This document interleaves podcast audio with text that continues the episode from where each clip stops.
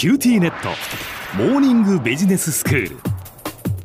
今日の講師は九州大学ビジネススクールで社会心理学組織心理学がご専門の三上里美先生です。よろしくお願いします。よろしくお願いします。先生今日はどういうお話でしょうか？はい今日は身体化された認知についてお話をしたいと思います聞き慣れない言葉ですね。身体化された認知。どういうことですか、はい。はい。まずですね、ちょっと最近、肌寒さを感じる時もあるんじゃないかなと思うんですけれども、ね、はい、小浜さんは肌寒いなとか、体が冷たいなと感じる時に、うん、その時に同時に出てくる感情とか、何かをしたいなと思うことってありますか？うんまあやっぱり肌寒いなって思ったら温まりたいのでこう毛布にくるまりたいなとか、はい、あったかい飲み物飲みたいなとか、そんな風に思うと思います。はいそうですよね、うん、まあ、あの今、小浜さんにおっしゃっていただいたみたいに肌寒さを感じると温かい飲み物を飲んだりとか、まあ、毛布にくるまったりするとほっこりとした気持ちになるようなことがあると思うんですけれども、うん、まあ、このように私たちが考えていることとか行動っていうのは知らず知らずのうちに私たち自身の身体感覚の影響を受けていることがあります、はい、でそれを身体化された認知と呼びますちなみに私は前に住んでいたところの近くに公園があったんですけれども、うん、そこの公園にはイチョウの木があってイチョウの葉っぱが落ちる頃には綺麗な黄色の絨毯が敷かれた感じになるんですね。でイチョウの葉っぱが落ちる頃ってだいたい11月後半ぐらいになりますかね。うんなので朝は結構冷え込んでる時期ですしあと私朝が弱いので朝からテンション低い気分なんですけれども、うん、家を出て黄色いイチョウの葉っぱで埋め尽くされた公園に朝日が差し込んでいる光景を見るとなんか綺麗だなと思うと同時に自分も気分も少し上がっていく感じがしながら仕事に行くっていうことをしていました。はいで、まあ、多くの人は体が肌寒さを感じるときはちょっとしんみりした気持ちとか寂しさを感じたりとか誰か人に会いたいなと思ったりすることがあるんじゃないかなと思います。そうですね。センチメンタルな気持ちになりますよね。あそうですよね、うん、まあ、そんな感じにまたそういう時にあの小浜さんがおっしゃっていただいたみたいにあの温かい飲み物を飲んだりすると体がじんわりと温まっていってほっこりとした気持ちとか癒される気持ちになったりすることがあるんじゃないかなと思います。確かにそうですね、うんで本来なら肌寒いと感じるという体の状態と寂しいという感情状態は別の状態であるはずなんですよね。はいはい、でそれが肌寒いと感じてそこからちょっと寂しさや孤独感を感じる。そして誰かに会いたいなという流れ。つまり肌寒いという身体感覚から誰かに会いたいという思いとか行動につながるのが身体化された認知ということになります。でなぜ肌寒いと感じると寂しさとか孤独感を感じるのかと言いますと、はい、私たちの脳が関係しているようです。で脳の中に頭皮質と呼ばれる場所があるようで頭皮質？はい。これ頭の皮質ってことですか？いやえっ、ー、と島になります。島はい。島の皮質、まあ皮皮のってことですよね、皮質ってことですよね。そうですね。えー、あの頭の中心近くぐらいにあるみたいなんですけれども、うん、その頭皮質は感情とか感覚を認識する場所なんだそうです。うん、でその頭皮質では私たちの体が寒いと感じる時と心が寂しいと感じる時の両方反応するようなんですね。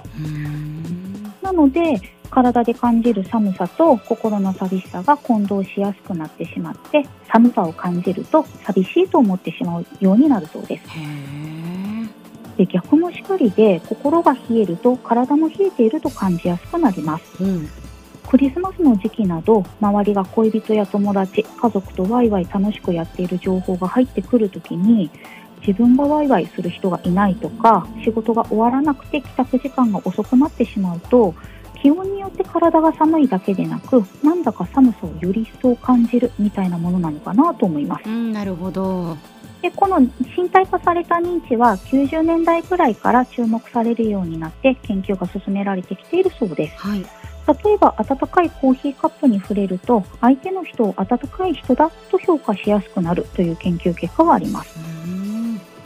温かいコーヒーカップのような手に持ったものの温度が相手の印象すべてを決めてしまうというわけではないとは思うんですけれども何かを判断するときに温度が一つの手がかりになる可能性があるということを示唆した研究ではないかなと思います。はいでまあ、他の研究では重さの感覚が人物の重要性を高く評価しやすくなるというものがあります。え重さの感覚が重要性と関わってくるんですか？そうなんですよ例えば人事に関する資料などを読んだりするときに資料を挟むクリップボードを普通のクリップボードより重く設定するとその資料に載っている人をこの人は重要な人物だと感じやすくなるんだそうです。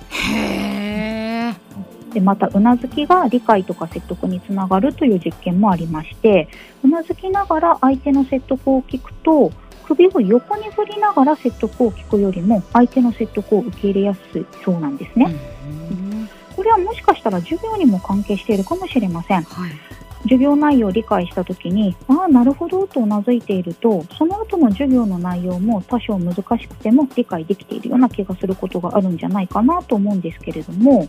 逆にちょっとこの内容難しいぞと首をかしげて、そこから首を横に振るようになると、その後の内容もあまり入ってこなくなるんじゃないかなと思います。うんでこのように身体化された認知の実験結果をいくつかご紹介しましたが温かいものに手を触れるとか重いクリップボードを持つといったような私たちの身体感覚は相手への評価とか自分の感情とかのような私たちの認知とか感情行動とのつながりがわかるのではないかなと思います。ただこうした身体感覚と心理的な作用とのつながりは日常生活では無意識に起きているので普段は気づかなかったり当たり前のことに感じてしまっているのかもしれませんでは先生今日のまとめをお願いします。私たちが考えていることや行動というのは知らず知らずのうちに私たち自身の身体感覚の影響を受けていることがあります。それを身体化された認知と呼びます。今日は身体化された認知についてお話ししました。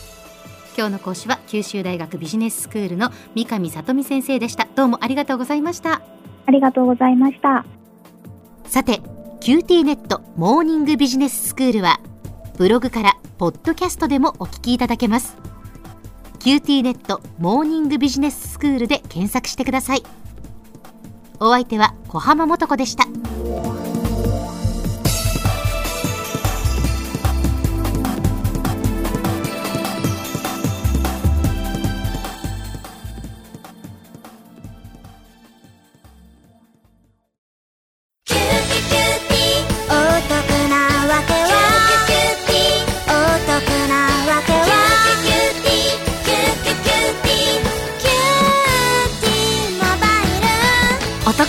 ーキューティーモバイル。月々税抜き990円から。お近くのショップまたはウェブへ。